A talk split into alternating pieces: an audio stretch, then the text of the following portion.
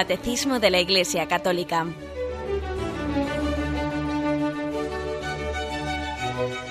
Un programa dirigido por Monseñor José Ignacio Munilla, Obispo de San Sebastián.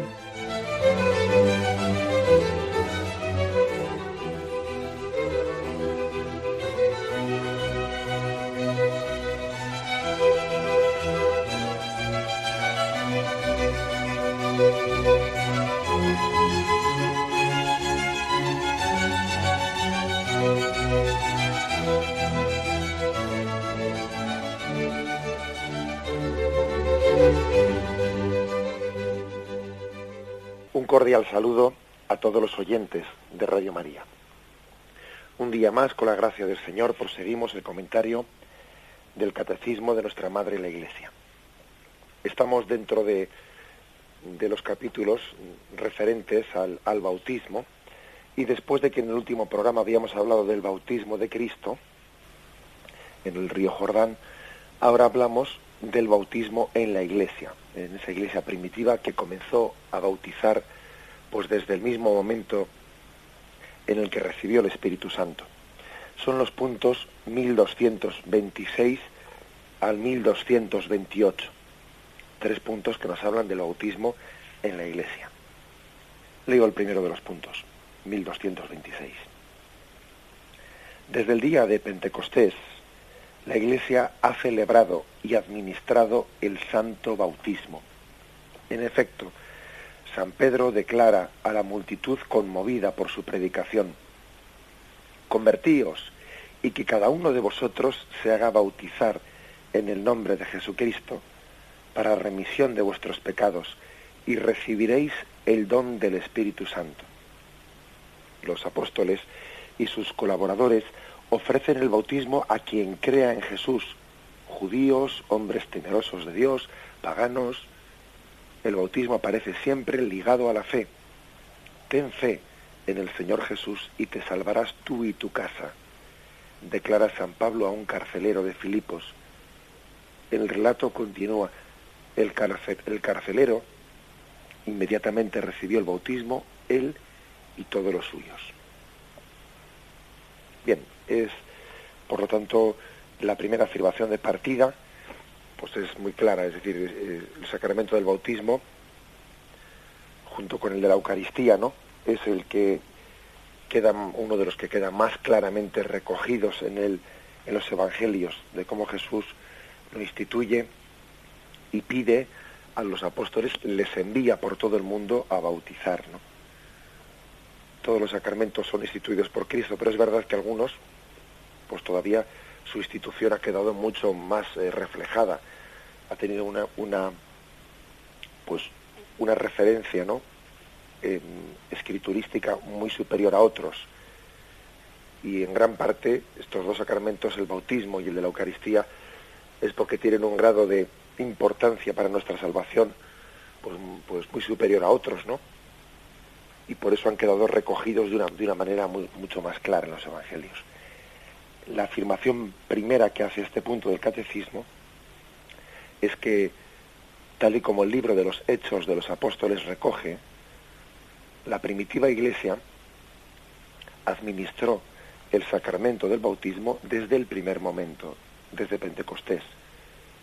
Ellos, venciendo el temor al haber recibido el Espíritu Santo, salieron a las calles a predicar y predicar y administrar el bautismo a aquellos que se abrían a la predicación y que acogían la palabra era una sola cosa.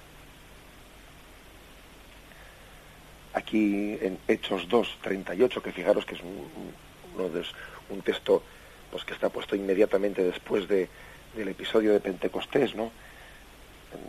recoge una predicación de San Pedro en la que dice, convertíos y que cada uno de vosotros se haga bautizar en el nombre de Jesucristo para remisión de vuestros pecados y recibiréis el don del Espíritu Santo. Por lo tanto, aquí se, se habla del sacramento del bautismo como remisión de los pecados y también como eh, la recepción del don del Espíritu Santo. Fijaros que nosotros decimos en nuestra doctrina, en nuestra fe católica que, los sacramentos tienen una doble dimensión y en concreto el bautismo, ¿no? Pues de una manera muy clara. Una es la dimensión sanante y otra es la dimensión elevante, ¿no? Nos sana Cristo, nos sana y nos eleva. Nos sana de nuestros pecados y nos eleva a la condición divina. Aquí está muy claro esto. ¿eh? Para remisión de vuestros pecados y recibiréis el don del Espíritu Santo. El bautismo purifica de los pecados y al mismo tiempo eleva a una condición, al hombre, a la criatura humana, le eleva a una condición divina. Decíamos también que la dimensión sanante y elevante ¿eh? son como las dos caras de una misma moneda. Para poder ser elevados a la condición divina tenemos que ser sanados. Pero es verdad que es más el ser elevados que el ser sanados, porque podíamos ser sanados de los pecados permaneciendo nuestra condición sin ser eh, hechos hijos de Dios, ¿eh? con lo cual es más el ser elevados que el ser sanados. El ser elevados supone el haber sido sanados, mientras que el que se nos perdone los pecados, el ser sanados de los pecados, pues no, no supone eh, obligatoriamente pues el que seamos elevados a esa condición divina al que somos elevados. El ofrecimiento, perdón, el ofrecimiento de, del bautismo, tal y como aquí indica los hechos de los apóstoles, pues es totalmente gratuito. Se ofrece a todos, judíos, hombres temerosos de Dios, paganos, etcétera. Y aquí se nos, eh, se nos ofrece una serie de textos que son muy, muy interesantes, ¿no? que vamos a, a repasar para que nos demos cuenta de cómo el don del Espíritu Santo estuvo abierto a, a todos, ¿no? desde el primer momento son textos que ofrece aquí recogidos este punto del catecismo. El primero es Hechos 2.41. Los que acogieron su palabra fueron bautizados.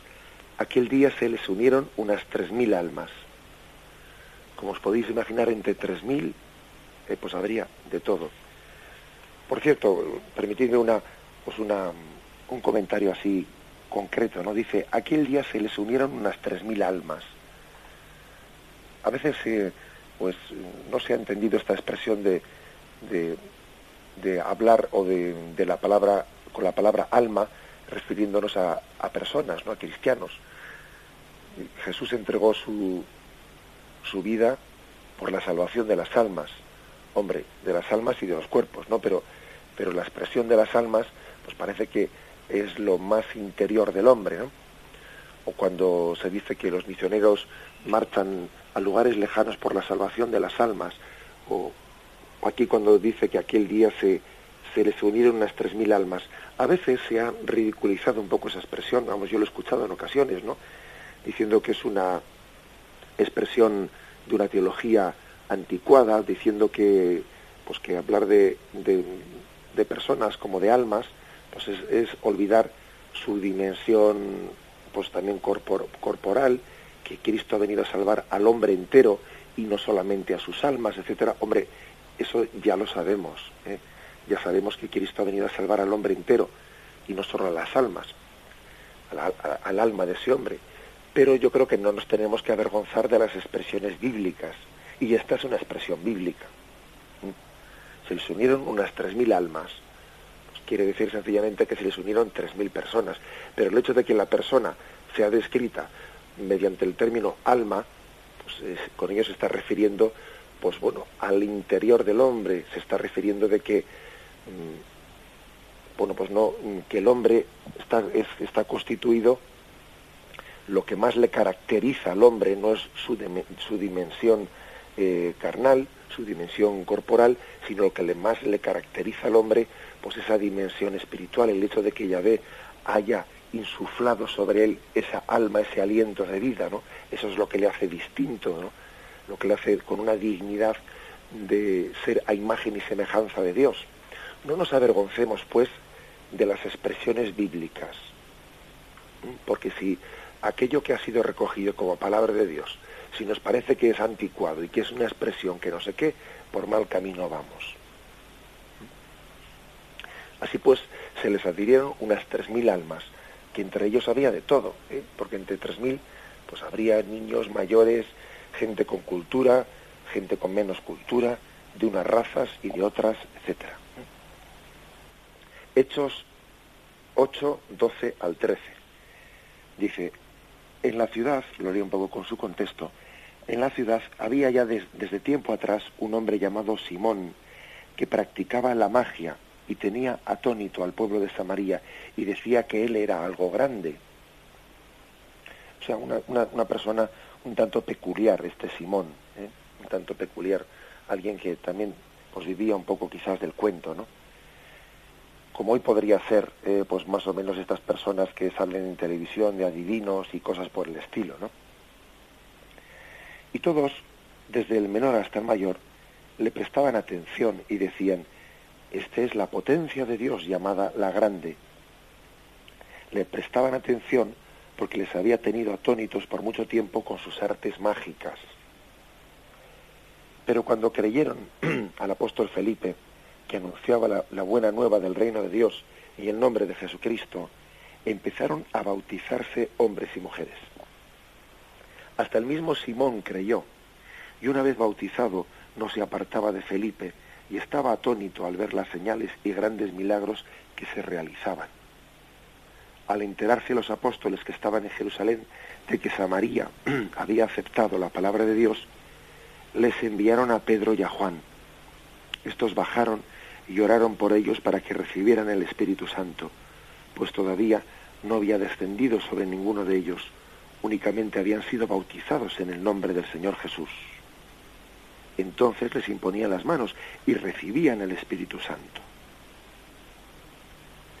Curiosamente, fijaros aquí que se habla de que se distingue el bautismo de haber recibido el Espíritu Santo. Al enterarse los apóstoles, dice, ¿no? que estaban en Jerusalén, de que habían aceptado la palabra de Dios, les enviaron a Pedro y a Juan. Estos bajaron y oraron por ellos para que recibieran el Espíritu Santo. Bueno, pues es uno de los textos en los que se sugiere claramente que la imposición de las manos que daban los apóstoles, que es lo que nosotros entendemos como la confirmación, se hacía, bueno, pues después del, después del bautismo. ¿eh? Quien era bautizado recibía después la imposición de las manos para recibir el Espíritu Santo en un primer momento el bautismo y la confirmación son dos sacramentos que prácticamente están integrados. ¿eh? Se recibía por la imposición de las manos el Espíritu Santo una vez que se había sido ya bautizado. El caso, el caso es que dice aquí que mm, a partir del versículo 18, que este tal Simón, este que era pues un poco un mago, ¿no? que iba así de, intentando ganarse la vida con artes mágicas ¿no? y engañando un tanto a la gente. Este Simón, al ver que con la imposición de las manos los apóstoles daban el Espíritu Santo, les ofreció dinero, diciendo, Dadme a mí también ese poder para que reciba el Espíritu Santo, aquel en que yo imponga las manos. Pedro le contestó, Vaya tu dinero a la perdición, y tú con él, pues has pensado que el don de Dios se compra con dinero. En este asunto no tienes tú parte ni herencia, pues tu corazón no es recto delante de Dios. Curiosamente, ¿no? Eh, del nombre de este hombre, este hombre que se dedicaba a hacer ahí artes mágicas, ¿no? Y que cuando vio que los apóstoles imponían las manos y la gente recibía el Espíritu Santo, vio en ello un chollo. Dijo, bueno, aquí yo como me den a mí, eh, yo les compro, les pago con dinero para que me den a mí esa capacidad de transmitir el Espíritu Santo. Y bueno, aquí, aquí monto yo pues una especie de consultorio, consultorio, pues eso, ¿no? Pues como, como estamos viendo hoy en día, ¿eh? que ocurre, que ocurre en, muchas, bueno, pues toda esa, toda esa playa de, de, adivinos, de gente que a través de que sí, que te echo las cartas, que el otro no sé qué, que se están que están sencillamente pues abusando de, de la buena fe de las personas, de sus angustias, de sus de sus ansiedades, pues, pues, pues para que estén llamando allí cobrándoles un dinero tremendo a través de llamadas telefónicas, etcétera, pues porque es que verdaderamente en la medida en que hay menos fe, crecen las supersticiones del pueblo. Eso es así. A menos fe, más supersticiones. Decía, decía Chesterton que el hombre que no cree en Dios cree en cualquier cosa. Y a medida que tenemos menos fe y confianza auténtica en Dios, pues empezamos a tener pues supersticiones, nos agarramos a cualquier cosa porque parece que el hombre necesita creer y entonces busca falsas seguridades, ¿no? En vez de confiar en Dios y abandonarse a sus manos, pues busca falsas seguridades, ¿eh? que estamos continuamente viendo. ¿eh? Y siempre hay gente espabilada como este Simón eh, que pretende, pues eso, no, forrarse y ganarse pues una fortuna a costa de, de, esa tendencia ansiosa de los hombres que quieren agarrarse a algo, quieren que les digan algo, ¿no? Pues bueno, pues en vez de creer y confiar en Dios y abandonarse a la divina providencia que cuida de nosotros. Siempre ha sido así, siempre ha sido así. A mayor fe, menos supersticiones. Y a menor fe, más supersticiones. Ese, ese intento que hizo Simón de utilizar ¿no? pues esa especie de, de poderes divinos, pues comprándolos con dinero, ha pasado a llamarse en la iglesia el pecado de simonía. Y el pecado de simonía es querer comprar con dinero las cosas sagradas. El pecado de simonía, pues en la Edad Media se refería a, querer comprar con dinero los cargos eclesiásticos o todo lo que se puede llamar las órdenes sagradas entendemos que las cosas de Dios no tienen precio, que las cosas de Dios no se transmiten por un comercio humano, sino que los dones de Dios son totalmente gratuitos. Los dones de Dios se dan especialmente, se dan, se dan solamente, mejor dicho, aquellos a los que, en los que Dios ha fijado su mirada de una manera gratuita, sin otro componente. La verdad es que creo que que hoy en día tiene mucha actualidad, ¿no? El, leer estos, estos textos, ¿no? Y ver cómo ya en la primitiva comunidad cristiana existía esto, ¿no? Existía esa tendencia al esoterismo que vemos en nuestros días, ¿no? Tendencia al esoterismo, tendencia al ocultismo, tendencia, bueno, pues a pensarse que lo de siempre es que me lo ha, me lo ha adivinado todo, me ha dicho todo lo que me había pasado y cosas por el estilo, que, vamos, que hay muchas personas de buena voluntad pues que no se dan cuenta que, que en sus angustias y en sus preocupaciones son muy fácilmente manipulables, ¿eh? muy fácilmente manipulables. Y en todo ello, en todo ello, en el fondo lo que se, nos está llevando es a pues a buscar caminos falsos en vez del abandono y la confianza en la providencia de Dios. Bien, tenemos un momento de reflexión y seguimos enseguida.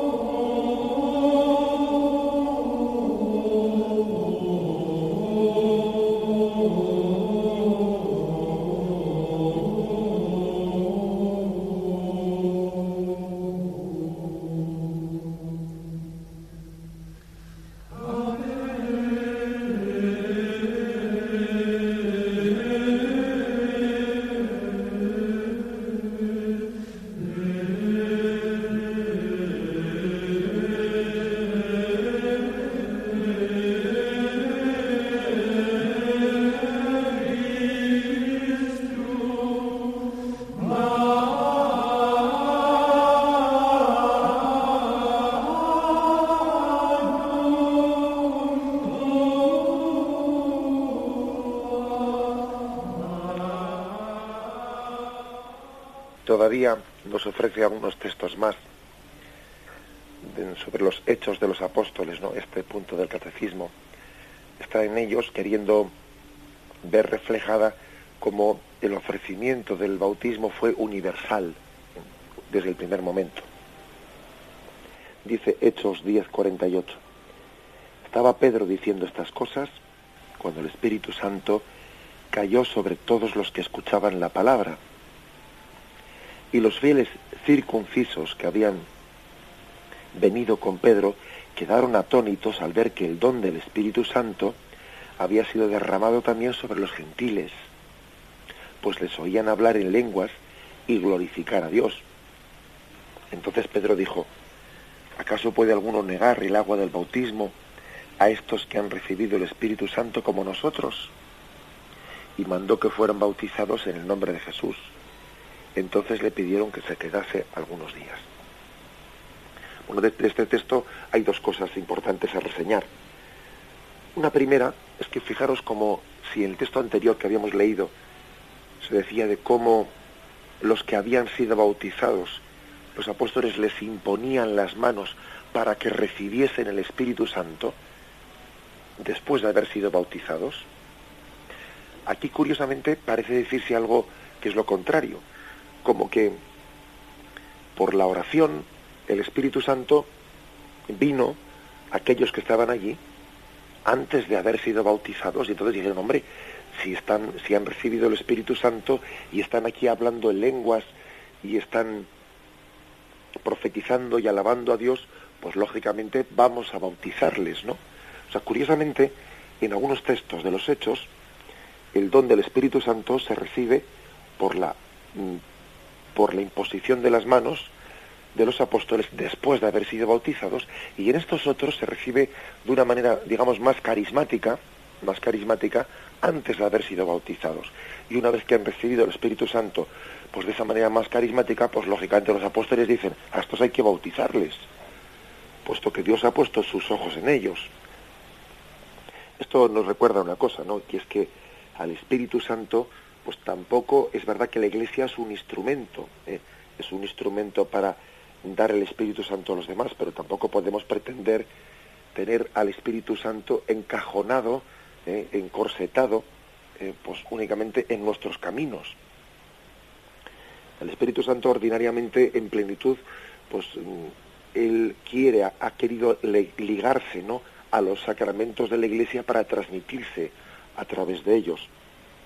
Ordinariamente así es, y es el conducto ordinario por el que, por el que el Señor ha querido transmitirse, pero eso no quiere decir que él no tenga la, la libertad, ¿eh?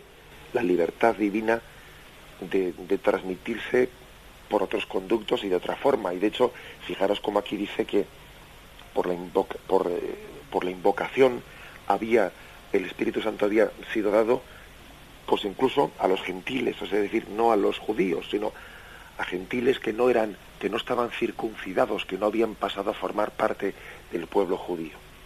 ¿Y quiénes somos nosotros para decirle a Dios eh, cómo tienen que hacer las cosas? Bueno, pues Él es libre, libérrimo y actúa, ¿no? Según esa libertad de Dios. Bueno, pues se añade aquí el hecho de que se quedaban impactados de que el Espíritu Santo también se diese sobre paganos. Pues claro, es que acaso acordaros de, aquel pasaje del Evangelio en el que los fariseos, mm, los saduceos, se estaban vanagloriando delante de Jesucristo de que eran hijos de Abraham, ¿no? Eran una raza elegida, un linaje, etcétera, ¿no? Y entonces Jesús les dice que Yahvé podría, mi padre podía sacar hijos de Abraham de estas piedras si quisiese. Es decir, Dios puede dar el Espíritu Santo a quien quiera, eh, actuando con, su, con la libertad soberana que solamente Dios puede tener. Así el don del Espíritu Santo se dio a todo el mundo y nadie debe de, de sentirse nunca como con un derecho especial pues por formar parte de un pueblo determinado, pues no, ¿eh? que ese fue uno de los pecados de Israel, ¿no? de muchos miembros de Israel, pues el orgullo de raza, el pensarse que tenía un derecho especial, ¿no? por encima de otros pueblos, para recibir el don de Dios.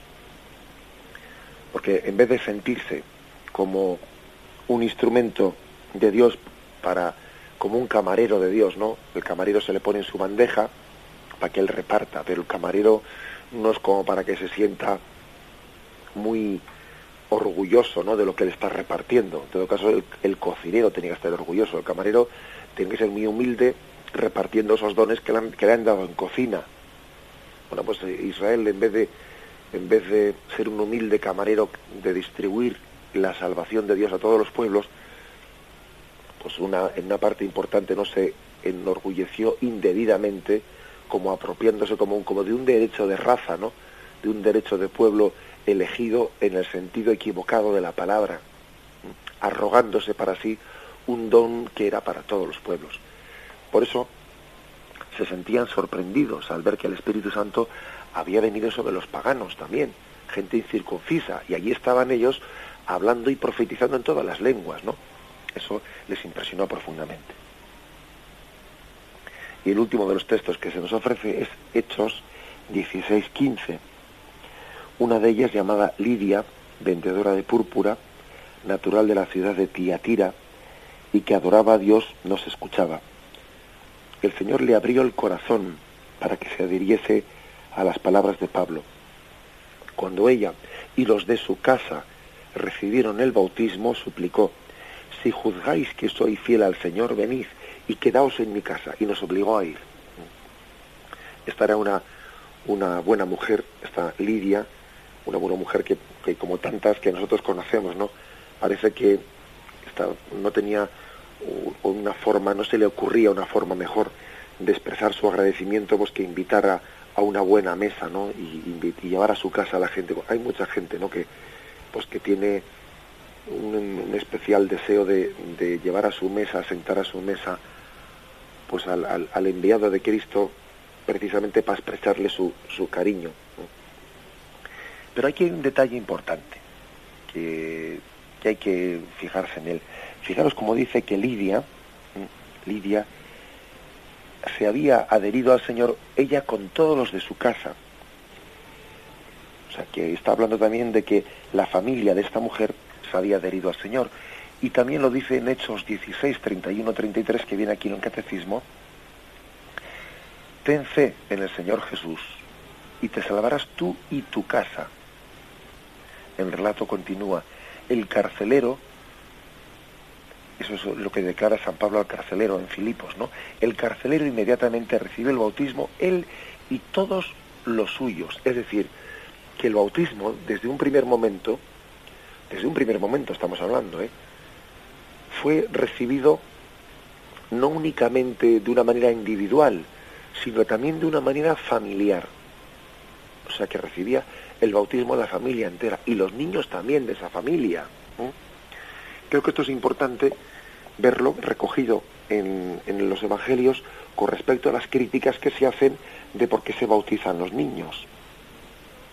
El catecismo reserva para más tarde un, un apartado sobre esto y tendremos ocasión de dar respuesta de por qué se bautizan a los niños que todavía no tienen conciencia, ¿no? que, pues que todavía no son capaces de conocer lo que están recibiendo.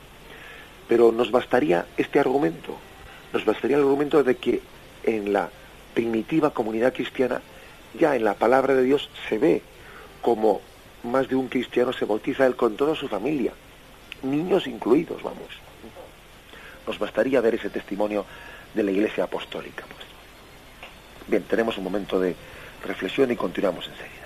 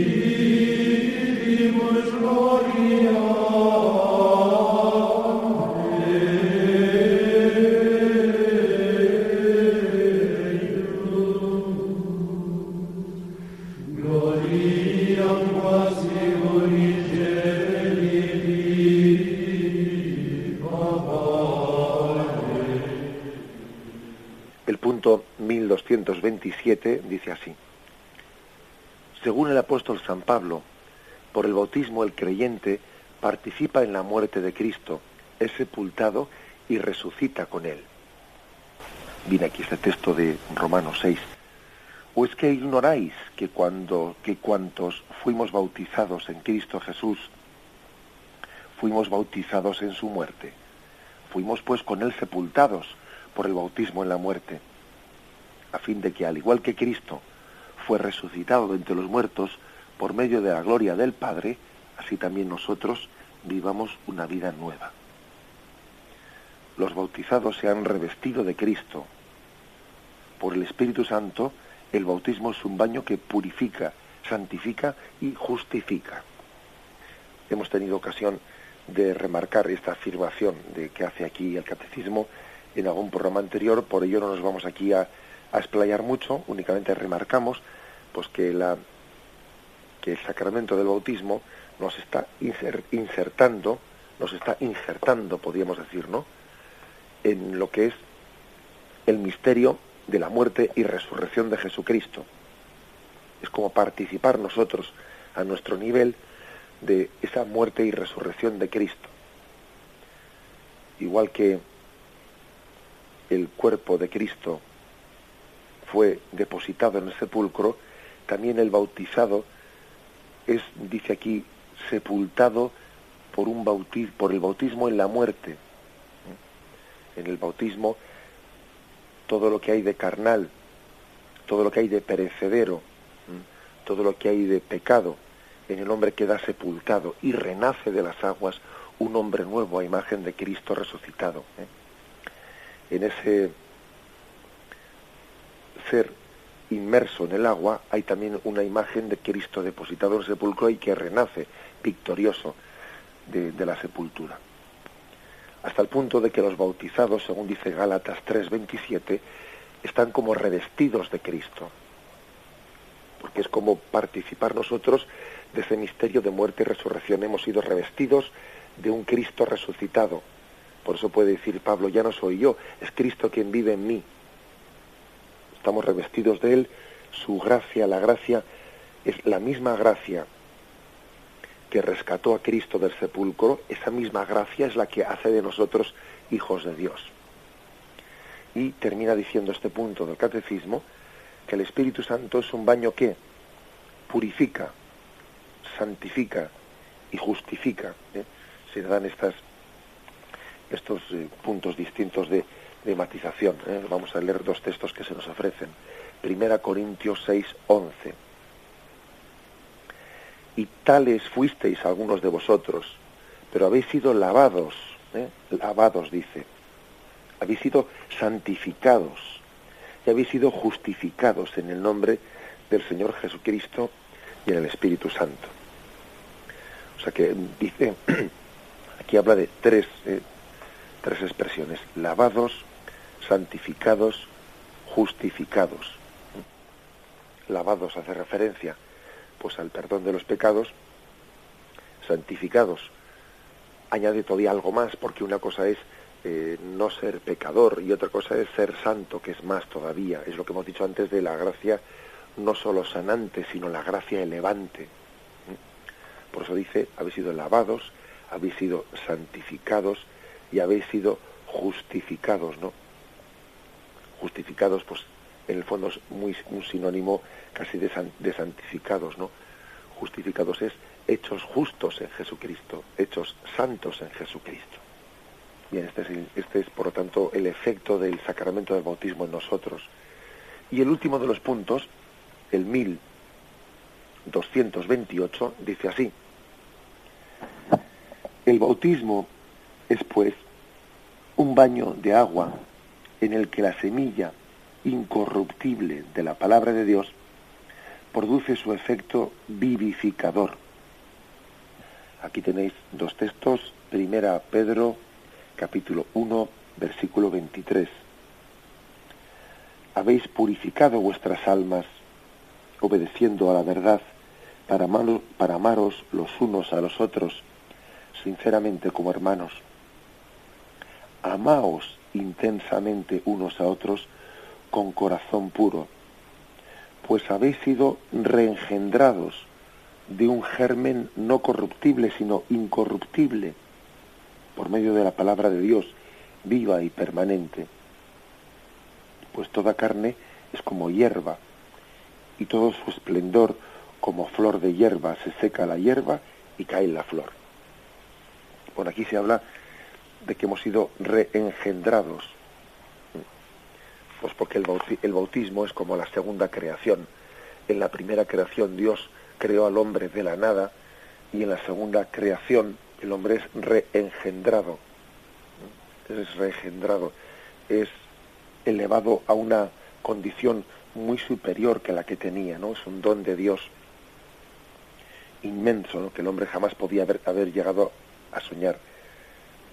Hay pues una semilla incorruptible que el hombre recibe eh, a través de la palabra de Dios, recibe en el sacramento del, del bautismo.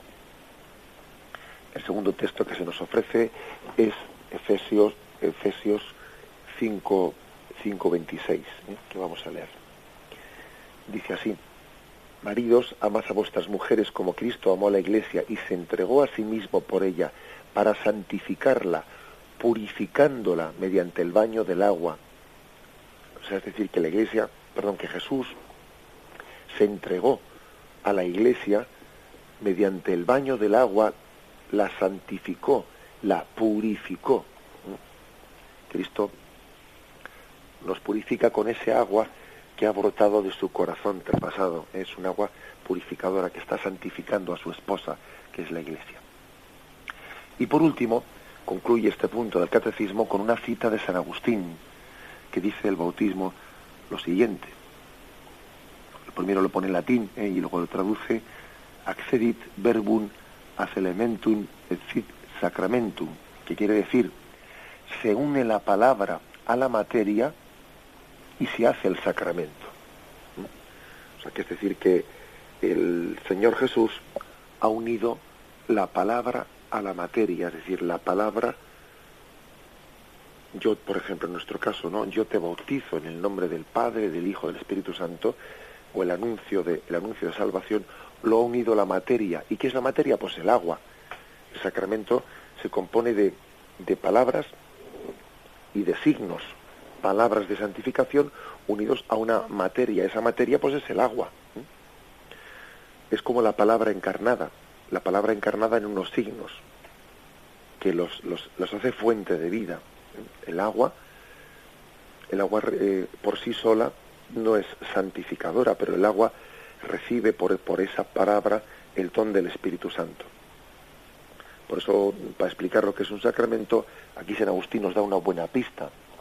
Se une la palabra a la materia y se hace el sacramento.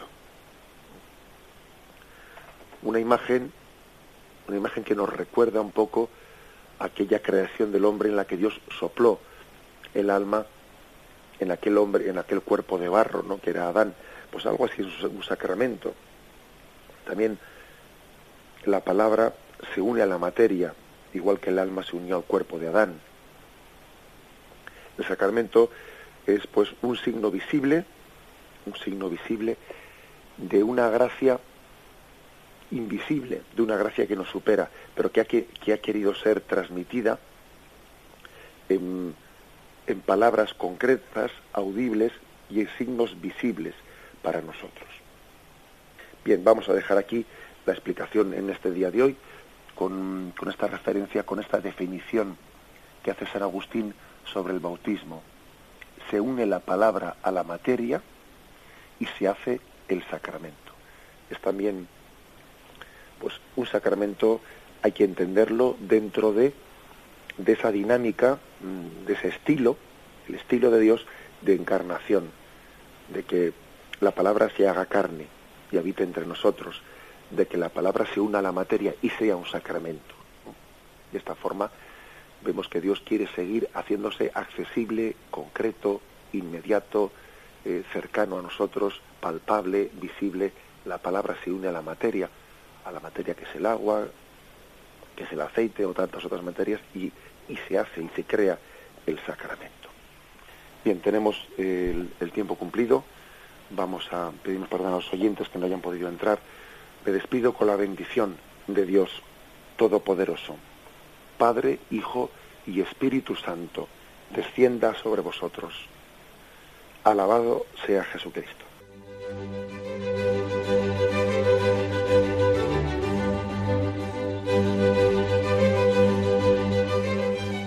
Finaliza el Catecismo de la Iglesia Católica, un programa dirigido por Monseñor José Ignacio Munilla, obispo de San Sebastián.